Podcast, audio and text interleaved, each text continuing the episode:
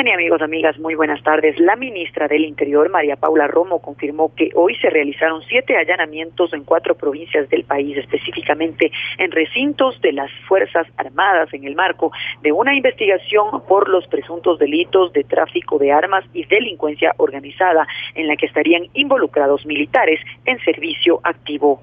El operativo sigue en marcha. Todavía hay algunas detenciones que están pendientes y por eso no podemos dar más detalles de esta operación o de la investigación para que no vayamos a perjudicar el objetivo último de este operativo, que es la detención de todos los implicados en la presunta comisión de estos delitos. Ya en este momento tenemos varios detenidos, entre los detenidos efectivamente hay militares en servicio activo y también hay civiles. Esto es lo que nosotros podemos aclararles hasta ahora. La investigación se ha hecho en el marco de una investigación judicial con todas las autorizaciones del caso, por eso eh, hemos invitado y agradezco mucho la presencia de la fiscal general, porque evidentemente todo se ha hecho en el marco que la ley regula para la obtención de pruebas y para hacer los allanamientos. También, como varios de estos allanamientos son los que hemos hecho hasta ahora, son recintos militares.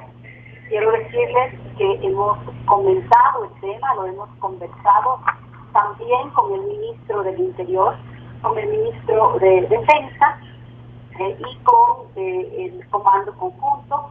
Los generales se han comunicado con el Comando Conjunto, yo me he comunicado con el ministro de Defensa. Van a hacer sus declaraciones también en los próximos Policías de la Unidad de Inteligencia Antidelincuencial permanecen en la comandancia del ejército cuyas oficinas fueron allanadas esta mañana. El operativo realizado la madrugada de hoy y que continúa se denomina Mega Impacto 17.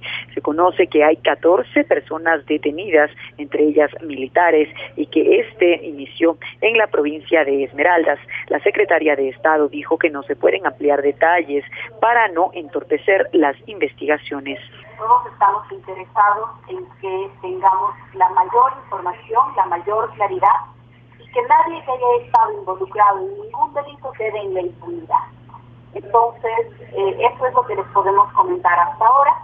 Como les dije hace unos minutos, no podemos ampliar las declaraciones ni recibir preguntas ni darles más detalles porque el operativo está en marcha y esperamos tener más detenciones.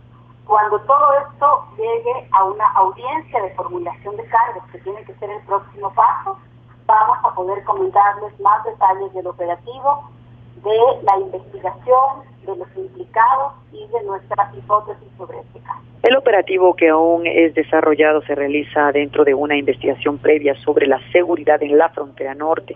En Esmeraldas las autoridades policiales dijeron que más tarde darán detalles del operativo y que este al parecer involucra también a militares que bueno ya ha sido confirmado por parte de la ministra del Interior María Paula Romo. Priscila Salazar en Noticias Sonorama tiene la palabra.